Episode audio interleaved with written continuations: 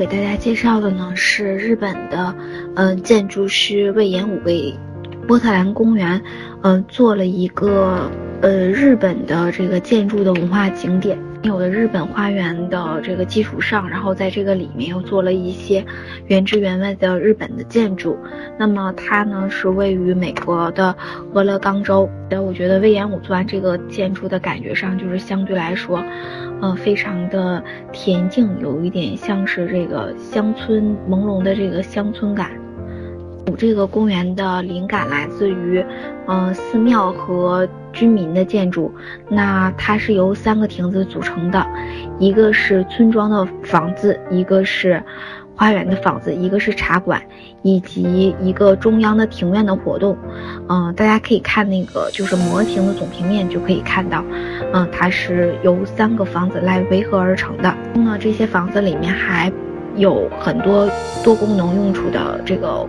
空间，比如说图书馆呐、画廊啊和，呃礼品廊。新的设计呢，修了一下这个花园的入口，嗯，他把这个入口呢挪到了这个山的下面，然后人呢从这个入口渐渐的上到这个山丘上面，就可以看到整个的这个建筑了。住呢，嗯，尽管它是一个，呃，就是日本的这个传统建筑，大家都知道日本传统建筑基本上是以木结构为主。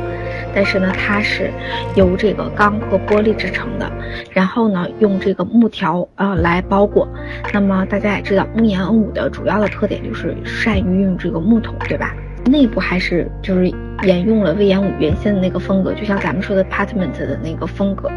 它是由这个木头啊为主的家具、地板、呃墙壁、天花板全是由实木而做的。那屋顶类似于日本的这个薄。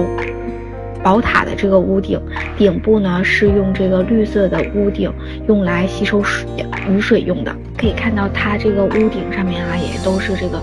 呃，全部的是绿色。那这个绿色的这个屋顶呢，可以呃，这种坡屋顶可以呃收集呃雨水，然后呢，也可以嗯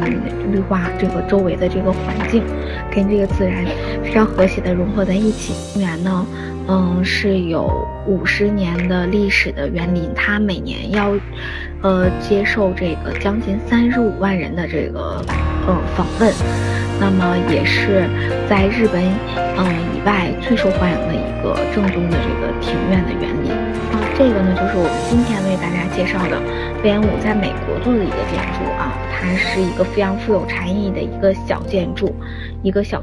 群体建筑，我觉得这个建筑最主要的还是它这个里面相对来说，就是它的这个建筑的里面特别有魏延武的这个木结构的风格。那我今天呢，把它的这个名字打上啊，它叫做波特兰的日本禅意花园。